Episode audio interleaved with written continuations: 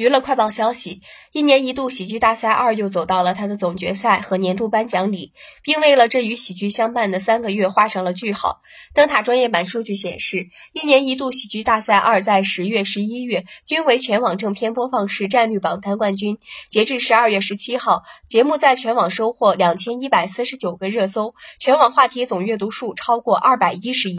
节目收官，但喜剧和它所带来的快乐不会停止。演员们按部就班的在舞台幕布完美落幕之后，朝着理想四散各方。一年一度喜剧大赛像是一所停在喜剧世界里的大学，给演员带来机会，给行业输送未来，给观众传递快乐。